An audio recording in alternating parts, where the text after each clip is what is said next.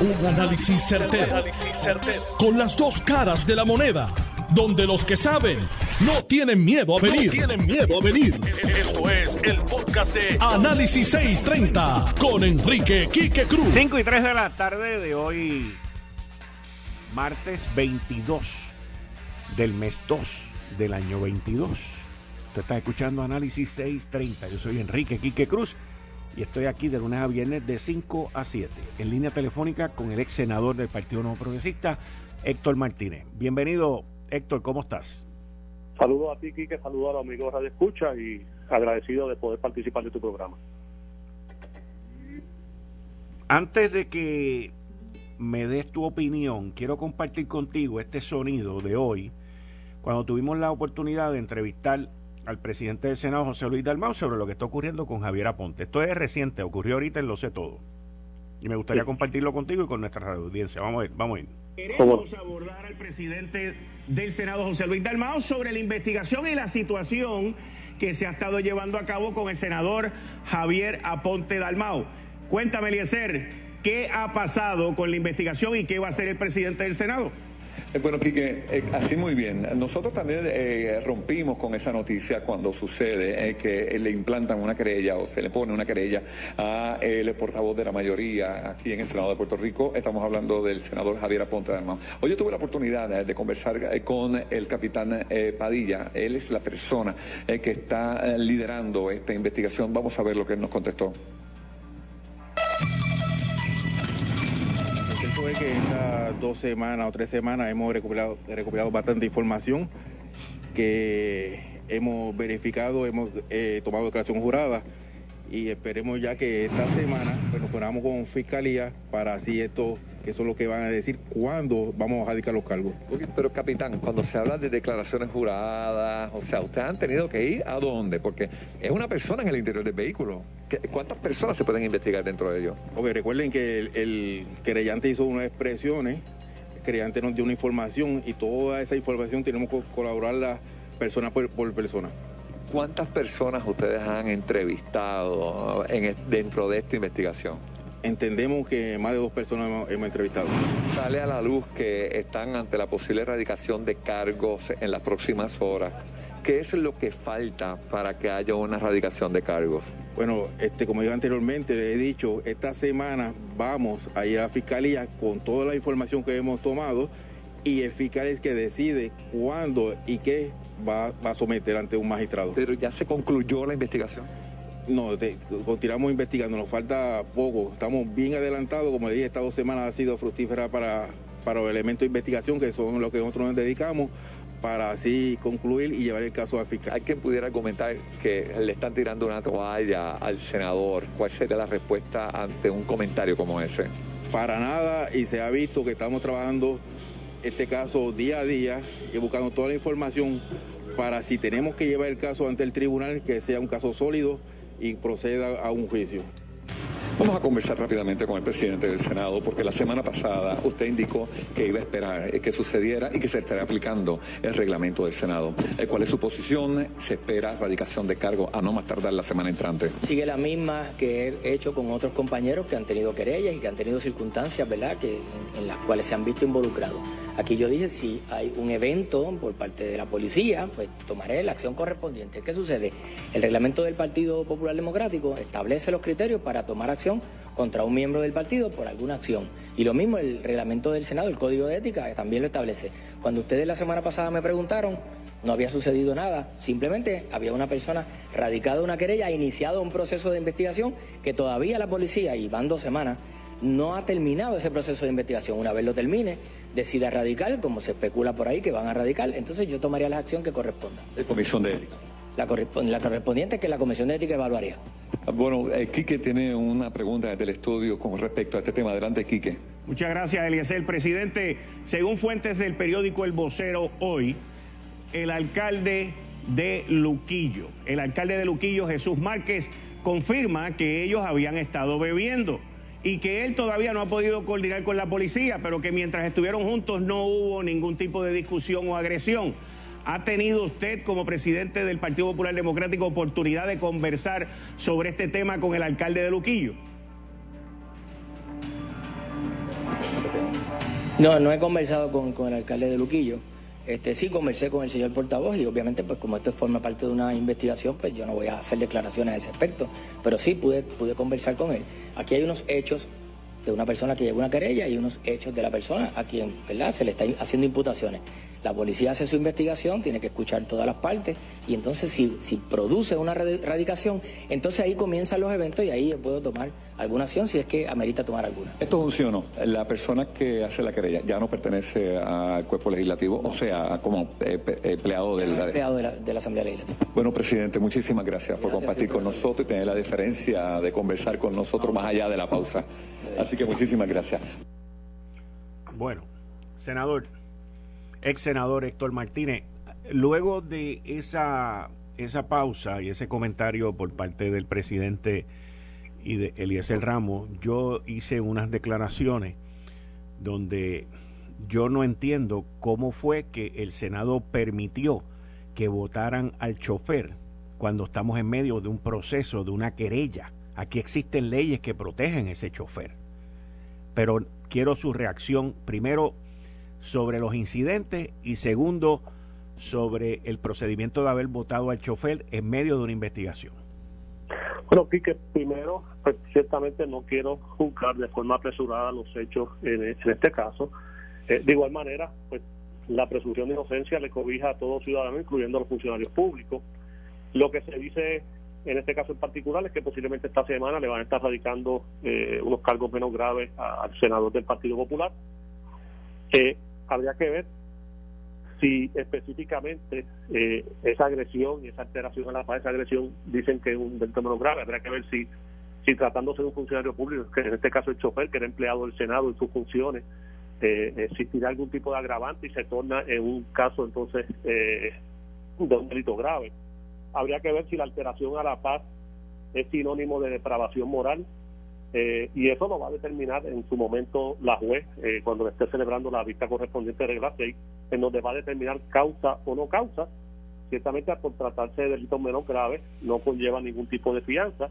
Y luego de eso, pues entonces, si irá juicio. Yo, yo te aseguro que de determinarse causa en estos artículos, pues ya el el Partido Popular tiene que tener un reglamento específicamente con alguna disposición eh, sobre los casos de violaciones graves o que conlleven depravación moral. Así que en este caso en particular, pues habría que ver si le van a aplicar el reglamento del Partido Popular, si le van a aplicar entonces eh, el reglamento de la Comisión de Ética. Yo estoy seguro que él va a estar, si sale, eh, se determina causa, yo estoy seguro que él va a estar renunciando a la portavocía eh, y a las posiciones de liderato en el Senado y en el Partido Popular, en lo que se dilucida el caso en los tribunales eh, de, encontrarse culpable, pues eh, sabe que delito menos grave habrá que ver el tipo de multa que hasta creo que hasta 5 mil dólares, como es la primera vez, pues yo no me imagino que llegue hasta esa cantidad, pero entonces habría que ver qué va a ocurrir de ese momento en adelante, porque a los seis meses se borra eso del récord penal, pero por otro lado habría que ver si entonces inician un proceso en la Comisión de Ética que puede conllevar algún tipo de sanción o hasta su expulsión si se determina que alguno de estos delitos eh, conlleva depravación moral. Y sobre el haber votado al chofer y permitir que esa acción se tomara cuando él cuando él sometió una querella porque el, el jefe de él lo había tratado de ahorcar. Hay unas leyes federales, lo sé, unas leyes estatales que tú conoces, Quique, que, que le dan una protección a ese tipo de empleados. Yo yo no quisiera pensar que a la persona la despidieron. Para mí yo entiendo que la persona renunció eh, ante esta situación por el tipo de, de, presión que yo estoy seguro que se recibe en este tipo de situación. No va a estar trabajando en la oficina donde prácticamente eh, en ese tipo de ambiente hostil que me imagino que, debe estar eh, teniendo desde el momento en que radicó la querella. Yo no sé si le dieron vacaciones, sin efecto renunció. de ser así, si lo despidieron, él, tiene una causa de acción a nivel federal o estatal, su abogado eh, tomará esa decisión. Pero yo no quisiera pensar que el Senado, eh, conociendo al presidente de Armado como lo conozco, vaya a despedir a un empleado por una situación como esta. Yo leí eh, unas declaraciones que emitió la semana pasada Javier Aponte Dalmau, donde dijo, y cito, que se le habían entregado a la unidad investigativa de la policía todos los documentos que habían requerido, incluyendo, escucha esta parte, la carta de despido. O sea, eh, de ser así, eso es parte de la prueba que se va a estar dilucidando en la vista y, en el juicio si se termina causa. Eh, y yo estoy seguro que los abogados eh, de este, del chofer tendrán una causa de acción seria a nivel federal sobre ese sentido. por eso te digo, yo se dicen muchas cosas y Javier Aponte, pues creo que lo habían citado, no hizo ningún tipo de declaración. Se dice también que hay un audio en donde se escucha la discusión entre el senador y el chofer y eso va a ser parte de la prueba que se va a estar presentando. Así que eh, él fue citado, se amparó, me imagino yo, en la quinta enmienda y va a esperar entonces a que se radiquen los cargos correspondientes. Yo te aseguro que en ese caso en particular, tan pronto se radiquen esas denuncias, va a tener que presentar su renuncia a las posiciones de liderato, que es lo que yo creo que es lo correcto y lo más sensato eh, por el bien de la institución que representa y del partido que representa. No en esta, porque eso sería una elección dentro del Partido Popular Democrático, pero para el 2024, ¿consideraría usted correr en el escaño de senador por el distrito de Carolina? Ni para ese escaño, ni para ninguno otro. así que ni el 24, ni el 28, ni el 32. Así que nada, ya yo tengo 53 años. Yo creo que eh, Dios me dio la oportunidad del electorado, la confianza en tres o cuatro ocasiones, en las primarias elecciones este, ahí está mi historial legislativo, eh, me siento satisfecho y honrado de esa oportunidad y yo creo que ahora nos corresponde asumir el, rol en otros menesteres y otras metas que tenemos por delante, así que estoy contento con lo que estoy haciendo, sumamente feliz y, orgulloso del deber cumplido en el Senado de Puerto Rico. Muy bien. Héctor, muchas gracias por estar aquí en Análisis 630. Muchas gracias. Gracias a ti por la oportunidad. Buenas tardes. Bien, buenas tardes. Bueno, mis queridas amigas, amigos, miren, esta situación eh, va cogiendo velocidad. Y es una situación que si yo tuviese que mirar el, el, aspecto completo de lo que ha ocurrido aquí, yo hoy no entiendo, no comprendo, no acepto el cómo se permitió en medio de estas alegaciones y de estas investigaciones el votar al chofer. Porque el chofer levantó una, una bandera de agresión. Y lo que vamos a terminar viendo, con mucha probabilidad, van a ser demandas en contra del Senado, en contra del senador, por la manera como esto se ha manejado. El quererle dar espacio al senador Javier Aponte Dalmau, dejarlo que despida según su propio comunicado que yo lo vi y yo lo leí. Pues lo que ha, lo que ha hecho el resultado de todo eso es haberle creado un emborujo, un revolú al presidente del Senado, José Luis Dalmao. Pero vamos a ver qué es lo que ocurre. Y vamos a ver cómo eso se desarrolla. Un tema que ha estado por debajo de la mesa, que también lo cubrimos y lo cubrimos con el presidente del Senado, ha sido el tema de las escoltas. Y yo en un tuit le dije a Quiquito Meléndez que los números de la tableta, de la, de la tablita esa donde estaban los salarios que habían, que le habían enviado estaban incorrectos, estaban incompletos, y hoy el presidente del Senado, José Luis Dalmau, me confirmó que esos números no están completos. Vamos a escucharlo. Eliezer, el costo de las, de las escoltas, la situación del gasto público, cuéntame, ¿cómo reaccionan ahí en el Capitolio a esto? Eh, bueno, Quique, voy a conversar ahora, como muy bien tú acabas de indicar. Los primeros tres, eh, eh, García Padilla, Wanda Vázquez y el superintendente de la policía, gastan más de medio millón de dólares en gastos de escolta, en horas extra. Pero voy a conversar ahora con el presidente del Senado, que gasta 109 mil dólares al año en escolta. Muy buenas tardes y gracias por estar con nosotros, presidente. 109 mil es el costo en horas extra en su escolta. Le pregunto, ¿es necesario el tanto gasto en escoltas y en seguridad en este país? Bueno, hay una unidad en la policía que se llama Seguridad y Protección. Y esos policías que están destacados ahí para gobernadores, exgobernadores, funcionarios que por ley tienen escolta, presidentes de los cuerpos, Tribunal Supremo, Superintendente de la Policía, eh, Secretario de Estado. Esa es la unidad que funciona en la policía y los policías cobran, estén con nosotros o estén en el cuartel. O sea, eso no es un gasto adicional, sino es la nómina de la policía. Pero por eso es que se habla de horas extra. Por eso es que se, habla, de horas extra. Entonces, los policías, si trabajan ocho horas, tienen su salario. Si se pasan de esas ocho horas haciendo diferentes funciones, ¿qué le vamos a decir? Que por las horas adicionales que no se les pague. Pues claro que se les paga, ya sea con un dignatario, ya sea con un gobernador o ya sea haciendo otras labores que en la policía. O sea que eso forma parte del presupuesto de la policía, que en horas extras se paga más de 13 millones de dólares al año. Así que además del su turno de ocho horas, si ellos se extienden esas horas extras, se les tienen que pagar y eso forma parte del propio presupuesto de la policía. O sea, el decir que porque no estén escoltando, acompañando o dándole seguridad y protección a un funcionario, se van a ahorrar eso, no, porque estarían haciendo funciones en, el cuartel de la policía como seguridad y protección. Pero, pero presidente, en sana administración. Y, estoy diciendo cómo opera. Hay quienes pueden estar a favor de que hayan agentes de seguridad y protección y hay personas que no. Por ejemplo, el presidente de los Estados Unidos no tiene una escolta vitalicia, no tiene seguridad y protección vitalicia. Sin embargo, aquí el Tribunal Supremo resolvió en el caso que llevó Carlos Romero Barceló y Rafael. Derecho adquirido. Era un derecho adquirido y había que darle escolta a los exgobernadores. Eso es una decisión del Tribunal Supremo.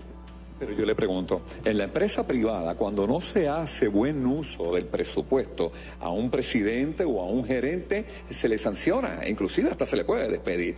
¿Usted considera esto una sana administración? Que si usted tiene un presupuesto en horas sencillas, por ejemplo, para un policía, eh, que se incurra en esta cantidad de dinero, por ejemplo, en tres eh, individuos, más de medio millón de dólares o 13 millones, como usted acaba de indicarlo, ¿eso es sana administración?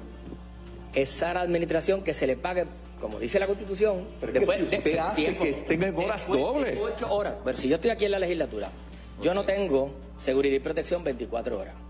Yo tengo seguridad y protección por un periodo de horas al día y normalmente cuando estoy en funciones como presidente del Senado normalmente. Eh, en ese tipo de eventos yo llego aquí a las 7, 8, 9 de la mañana y salgo 8, 9 de la noche. Y normalmente, ¿qué hacen los agentes? Cambian su turno. Después de 8 horas, cambian. Yo tengo asignadas 5 personas. En un momento dado, al principio tenía 8 personas, ahora tengo 5. Esas personas cambian. O sea, los 109 mil es entre las 5 personas. Entre 8 personas.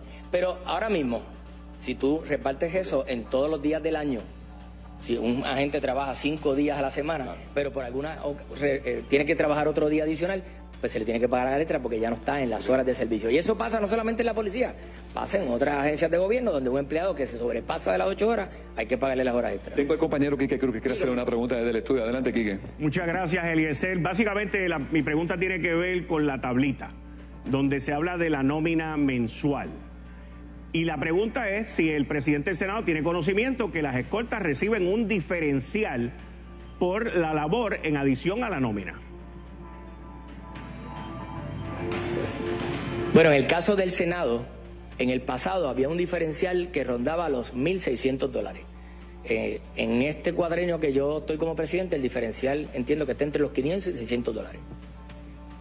Que eso es un diferencial que se les da para cubrir gastos de plan médico, y gastos de su, eh, principalmente su indumentaria, que cambia de seguridad y protección eh, eh, trabajando como un policía a ponerse una indumentaria que cuesta y que tiene un servicio de Londres que atender. El compañero Quique tiene otra pregunta y en breve vamos a estar viendo también qué opina la gente con respecto a las escoltas. Pero vamos a ver. adelante, Quique. En esta gráfica solamente se menciona la parte de nómina, ahí no están los otros gastos que conlleva también una nómina, aparte del diferencial. Y en adición a eso tampoco están los gastos de vehículos, gasolina y todo el tiempo que ellos están en otro tipo de transacción. El presidente del Senado está de acuerdo con que los que son escoltas hagan otras cosas que no sean proteger a quien se supone que protejan. Sí, de hecho, hay un vehículo asignado para la policía y nosotros le ofrecemos transportación del Senado en ocasiones que haya que mover algún personal. De hecho, cuando hubo esto de la huelga de los policías, que no se presentaron los policías en algunos cuarteles, fueron muchos de los agentes de seguridad y protección los que cubrieron esas áreas, como por ejemplo el aeropuerto. Claro que estoy, ellos participan en manifestaciones, ellos ayudan a la policía en otras áreas, no solamente estando conmigo, en el caso mío y en el caso de los otros funcionarios igual. Yo estoy de acuerdo en que podemos mirar si son necesarias o no la las escoltas o la seguridad y protección en dignatarios o funcionarios de gobierno. Ahora, que llamen de que el no estar activos con un dignatario significaría un ahorro para la policía. Está dentro del mismo presupuesto que entre el presupuesto de salario y horas extra, pues sobrepasa una cantidad de dinero al año que está presupuestada en la policía. Miren, mi punto no tiene nada que ver con, con que si la, el, el, el que está de escolta está en el aeropuerto en otro lado. No tiene nada que ver con eso. Mi punto simple y sencillamente tiene que ver con que si su trabajo es de escolta, es de escolta. No es para otra cosa más. Y no me refiero a otras labores dentro de la policía. Me refiero a otras labores dentro del círculo de la escolta o a quien ellos están escoltando. Esa tablita que han publicado por ahí de medio millón de, de medio millón de dólares para uno, 530 y pico de mil para otro, 180 mil para otro, esa tablita está errónea. Escúchenme bien, está errónea, completamente errónea. Esos números no son los que son. Nos mandaron los números básicos. Eso es como cuando usted le llega a la cuenta de la luz y le dicen tarifa básica 10 dólares, cargo por este sol, cargo por combustible, cargo por desechable y todos los demás cargos que aparecen ahí, al final le suman eso. Esos cargos no están en esa tablita. Esos números están limpios. No tienen todo el costo adherido a cada escolta. Estamos hablando de que mínimo hay ocasiones que sobrepasaron los 2 millones de dólares al año. Al año. Y todavía hay cargos que sobrepasan el millón de dólares al año. Pero si seguimos jugando con los números, si seguimos jugando y tapando, estamos mal. Estamos mal porque estamos cortos de policía. Estamos mal porque hace, falta dinero para otras áreas. Mi propuesta, como se la dije aquí al representante Ángel Matos, que es parte de esta comisión que están investigando esto de las escoltas, es bien sencillo. Bien sencillo. Tú fuiste gobernador por cuatro años, te vamos a dar una escolta por cuatro años. Se acabó. Tú fuiste superintendente de la policía por un año, pues no te voy a dar escolta por cuatro años, te voy a dar escolta por un año. Ahora, como le dije a Ángel Matos el jueves pasado, si tú fuiste un gobernador aquí en Puerto Rico, si tú fuiste el comisionado de la policía o el secretario del Departamento de Seguridad Pública que combatió el narcotráfico, que metió a Pablo Escobar preso, que destruyó todo y que hay un precio sobre tu cabeza, seguro que te voy a proteger. Seguro que te voy a proteger por más de cuatro años. Porque tú te lo ganaste, tú te lo mereces. Pero ¿cuál es el peligro que hay en esta sociedad? Aparte del figureo, ¿cuál es el peligro? No existe. Yo hablé con un sinnúmero de ex superintendentes de la policía con este tema de la escolta, gente con conocimiento de seguridad, de protección. Y todos concluyeron en una sola cosa. Si fuera por mí la decisión, al único exgobernador que yo le hubiese dado escolta hubiese sido a Carlos Romero Barceló. Por lo que ocurrió en el Cerro Maravilla y por, por el ambiente que había.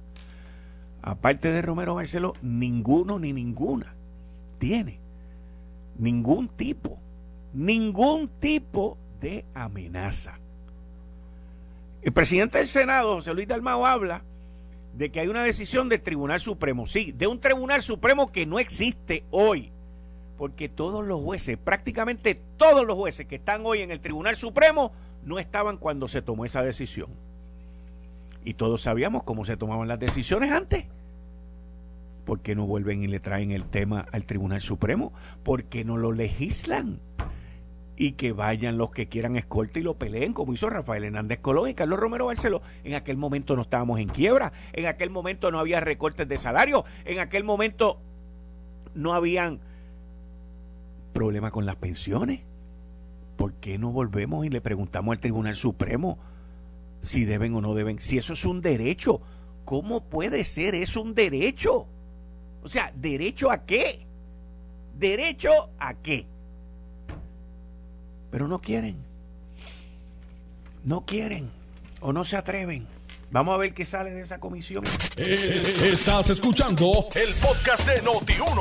Análisis 630 con Enrique Quique Cruz. En línea telefónica, el licenciado John Mott. Buenas tardes, licenciado. Bienvenido como todos los martes a las 5 y 30 aquí a Análisis 630. gracias por tenerme. Bueno, John, ¿qué ha pasado? La Junta dijo que iba a aprobar su propia enmienda al presupuesto, se acabó el barrilito de los 50 millones de pesos y ahora hay... Ahora todo el mundo como que de momento se está empezando a preocupar por el plan de ajuste de la Autoridad de Energía Eléctrica. Sí, porque los eh, bonistas de la autoridad radicaron una moción pidiendo, y de hecho otro grupo de bonistas eh, se unió a esa petición. Y esto es un poquito más complicado que lo que pasó la vez anterior. Me explico. En el octubre del 2020, 2020 sí, la, el grupo de le dijo, mira, este, pues dígale a esta gente que acaban de radicar un, un plan de ajuste. En ningún momento eh, se había puesto una fecha. La Junta se opuso. Y la web dijo, ¿sabes qué? En febrero me tienes que decir cuándo lo vas a eh, me tienes que decir, me lo tienes que radicar o me tienes que decir cuándo lo vas a radicar y por qué te estás tardando. La Junta pues se movió, puso el turbo eh, y de hecho este un poquito después pidió una extensión para porque tenían unas cuestiones técnicas que resolver, que tenían un acuerdo pero tenían que unas cuestiones técnicas. Aquí lo importante es que ellos quieren que el, el RSA, es la, como diríamos, el, el acuerdo, sea el plan de ajuste. Y en ese plan de ajuste, en ese RSA, entra el cargo de dos puntos, empezando con 2.7 algo centavos, eh, que llega a 24 años después a 4.5 algo. Ese cargo nos lo van a estar hay un issue sobre si hay este un, puesto al sol, eso es una cuestión de, definición, etcétera, se puede manejar. Y le están diciendo, mira, la legislatura, tenemos que tener un plan B por si la legislatura, y esto es lo que dicen, no lo que no lo que están diciendo por ahí, no están diciendo tenemos que, que darle la vuelta a la legislatura, ellos están diciendo, tenemos que tener un plan B por si la legislatura no lo aprueba. ¿Por qué es importante? Varias razones. Uno, entonces, fíjate, esta mañana, Luis Raúl Torres, como siempre, diciendo, no, es que hay que bajarlo todavía más y tiene que cumplir con todos estos requisitos míos. Bueno, este, no estoy tan seguro que eso sea así. Y además, a diferencia de lo que pasaba en el caso de la, del gobierno de Puerto Rico, los bonistas pidieron que se levantara el stay en el caso de la autoridad fueron, eh, la juez se lo denegó, fueron al circuito, el circuito revocó a la juez y le dijo, sí es cierto, tú no lo puedes hacer, pero puedes levantar el stay para que otro juez, no, tú puedes pasarle el caso a otro juez para que decida. Y todo el mundo quedó, ups, y se resolvió eso rapidito. No se llevó las mociones porque hay un, en la ley de la autoridad y en el acuerdo del 74 hay una parte que dice que los bonistas pueden pedir un eh, no es un síndico la palabra es un receiver. Y ese era el asunto. No era la cuestión de los ustedes estaban pidiendo que se nombraran receiver y le dijeron no tú, no puedes hacerlo pero sí puedes pedir eh, eh, levantar el stay para que ellos vayan a otro juez y lo, y lo, lo piden y la ley establece que si el 25% de los bonistas, en términos de valor de, los bonos, lo pide, hay que concederlo, no es eh, discrecional. Vamos a ver lo que dice la juez. Obviamente la Junta dijo que se iba a poner, la misma moción lo dice. Este, ya vi que el, Senado dijo que iba a, oponerse. Que yo entiendo que el Senado, uno, no tiene standing, número dos, no es un party in interest bajo la sección 1109B de la ley de quiebra, pero eso es problema de ellos allá. Yo no soy el que estoy bregando con eso. De hecho, yo no tengo clientes en ese caso. ¿Quiénes son los que están pidiendo mediación? Ok, los mismos grupos de bonistas que, que radicaron la moción pidieron mediación a los simples efectos de cómo vamos a bregar con el plan B. Aparentemente la, la, la Junta no ha querido eh, bregar con ellos en cuanto a eso. Obviamente la Junta no va a decir que tienen que tener el aval, es lo que lo han dicho siempre. Nosotros quisiéramos el aval de la legislatura, creemos que lo podemos lograr, pero no se van a pegar un tiro en el pie. van, van a dejar esta alternativa abierta por si acaso. Eh, ¿Cuáles son las opciones hoy, hoy, sobre renegociar el acuerdo que existe hoy? Ninguno. Ninguno. la misma la misma moción dice que ellos ellos so, they support el, el, el acuerdo como está. O sea, ellos no lo quieren renegociar y lo dicen claramente, we're not here to renegotiate, although a pesar de que la economía de Puerto Rico ha mejorado, la situación económica de la autoridad y de Puerto Rico ha mejorado. Están dándote la, eh, te están diciendo indirectamente que uno, la Junta, a lo mejor pidió que la bajaran todavía más, pero dijeron que no. Pero es que ese acuerdo, digo, yo por lo menos pienso, es insostenible económicamente. Yo no estoy peleando contigo, ni, ni, ni puedo decir una cosa en la otra, pero eso es el acuerdo uno que se radicó ante el tribunal en el 2019. Dos, la Junta en todo momento ha dicho que lo está examinando, lo está examinando, lo está examinando. Pero en ningún momento dijo, y, el, el Comité de Acreedores no ha asegurado, en más de una ocasión ha pedido, pues declare que ese, ese acuerdo ya no existe. Y la Junta ha dicho, no, ese acuerdo está en pie, el acuerdo está en pie. Así que yo entiendo que está en pie de la moción una de las cosas que uno tiene que aprender cuando está en derecho es a leer entre líneas. Es que, mira, ese es el, el acuerdo está chévere para nosotros. La Junta venga y diga ahora, no, lo tenemos que renegociar. Entonces está la segunda parte. Llevamos cuatro años, vamos para, sí, no, vamos para, sí, vamos para cinco años. En julio de, de, este año son cinco años que se radicó la, la quiebra. Contra cinco años está bastante fuerte para un chapter, este, para un una cosa de estas. El caso más largo de Chapter 9 que yo recuerdo es de San Bernardino, por años. Pero John, anterior a este acuerdo, había un acuerdo que se cambió. O sea, este es el segundo acuerdo. Ok, ok. Not really. Vamos por parte. En el 2015, si mal no recuerdo, 2015-2016, antes de comienza, había un acuerdo de un rebaja de 15%. La Junta en un 4 a 3, después así, después supimos que fue 4 a 3, dijo que no lo aceptaba y se fue a, título 3. Yo entiendo, y no soy el único, que ese acuerdo estaba grandfathered, en otras palabras, era válido a pesar de la quiebra porque Promesa tiene una cláusula que permite eso. Y entiendo que se hizo precisamente para las autoridades niveles. Sin embargo, ningún bonista quiso llevar el asunto a, a, hecho. Tercero, recuerda lo que dije.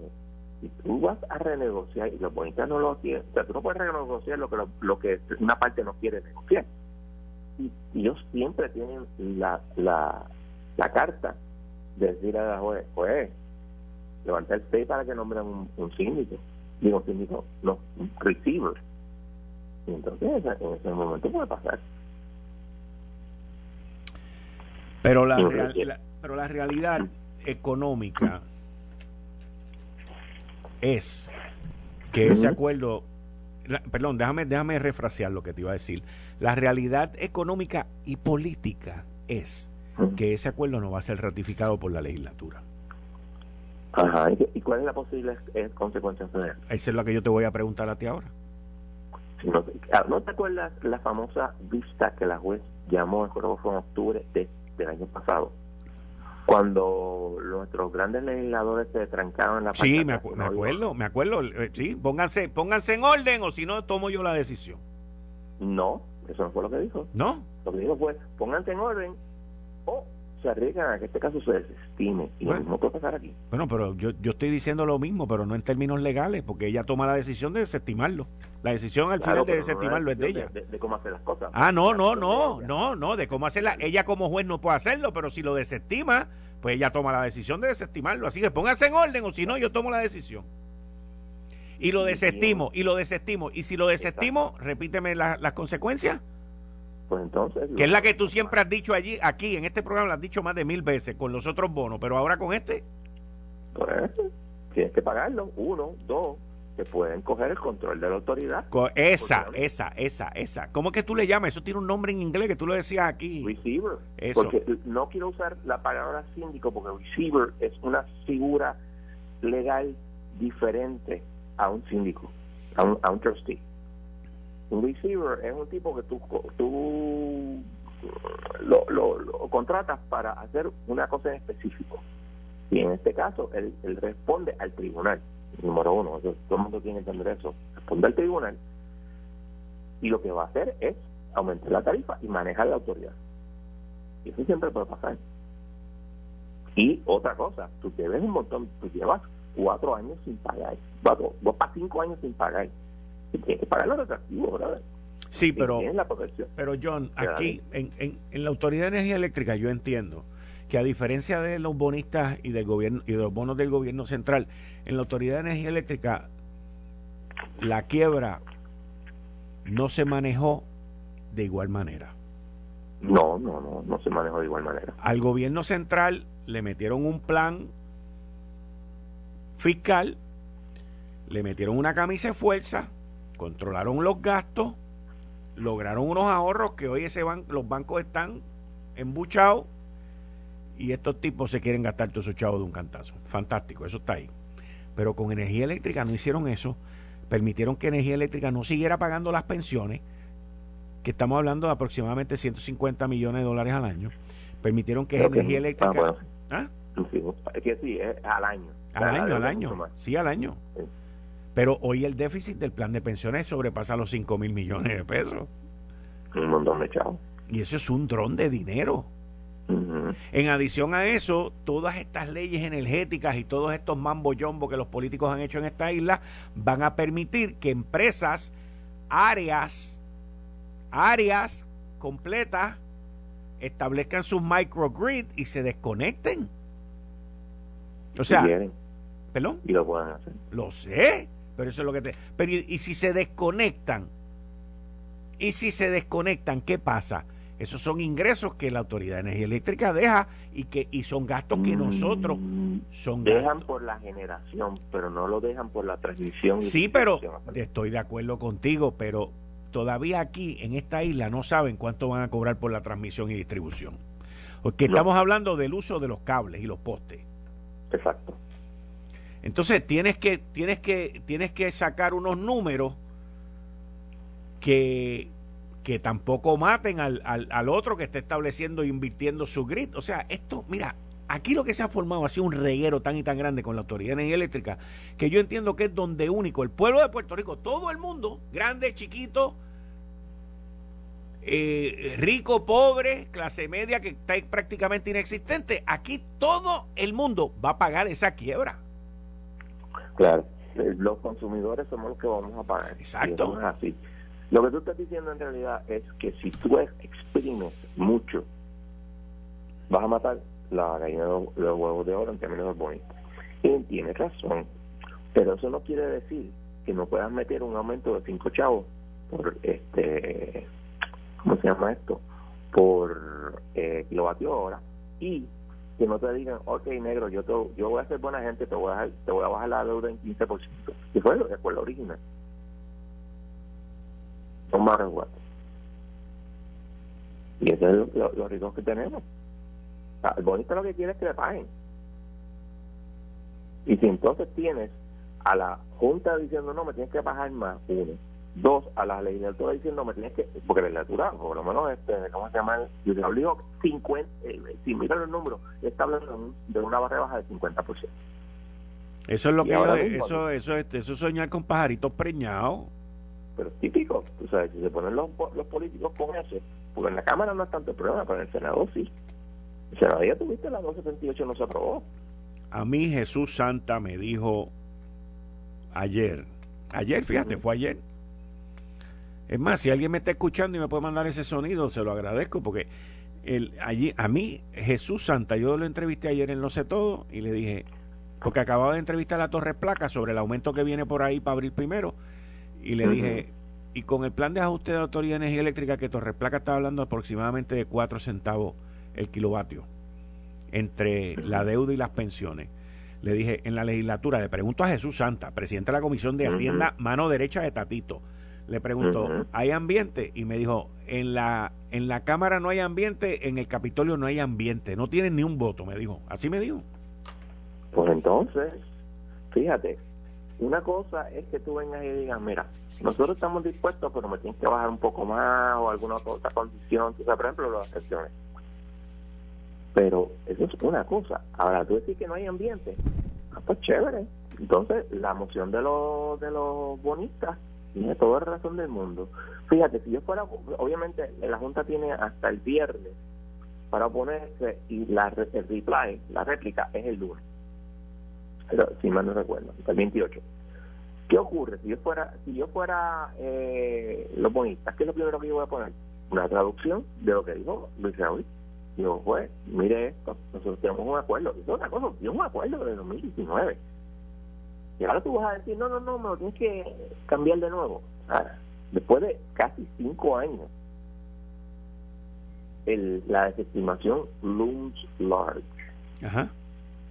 Especialmente que lleva un tiempo que no se ha hecho nada, desde el 2019 no se ha hecho nada sobre este asunto, más de dos años y medio. Está difícil la cosa, ¿viste? No es fácil, pero, ¿sabes? Si tienes que mover hacia algún lado, entonces, vuelvo y repito, la legislatura no ayuda. Porque, o sea, con, statements como este y que no hay ambiente, ¿cuándo va a haber ambiente? otra cosa, ¿cuándo va a haber ambiente? Bueno, la, gana. la situación está tan compleja y tan difícil con esta situación de la Autoridad de Energía Eléctrica y con el plan de ajuste que ahora están hablando como para octubre el que eso se venga a aprobar finalmente en la Corte. Eso lo escuché yo ayer.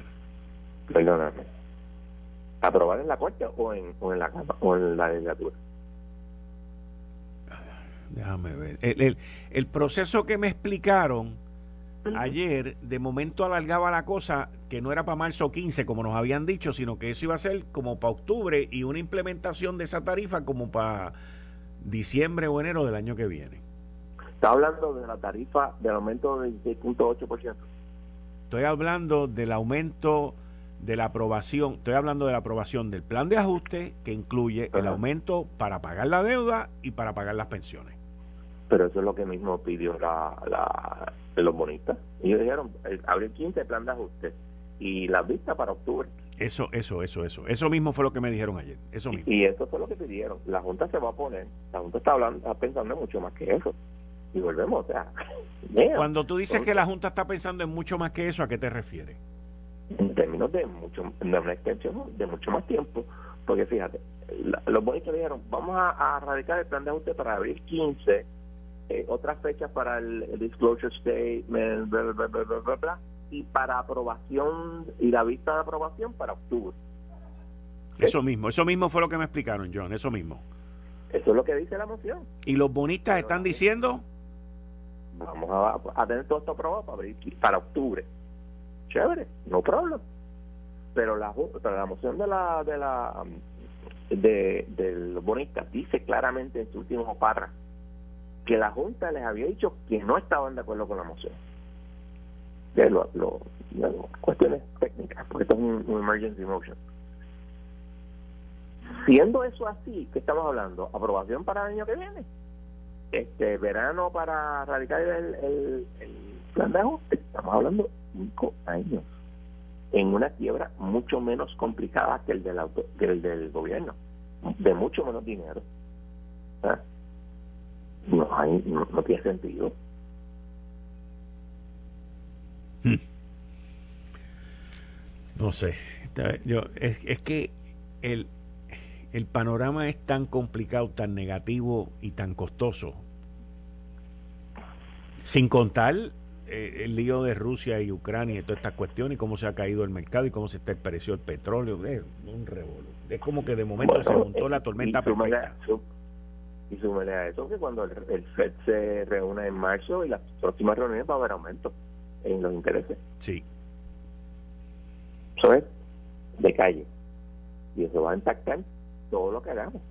Fíjate, yo estaba mirando lo, el RSA y el interés que iban a pagar, que van a pagar en los bonos, el tranche A, es 5.25, en el tranche B, que aparentemente es pequeño, es 7% si está eh, exempt y 8 algo si no lo es.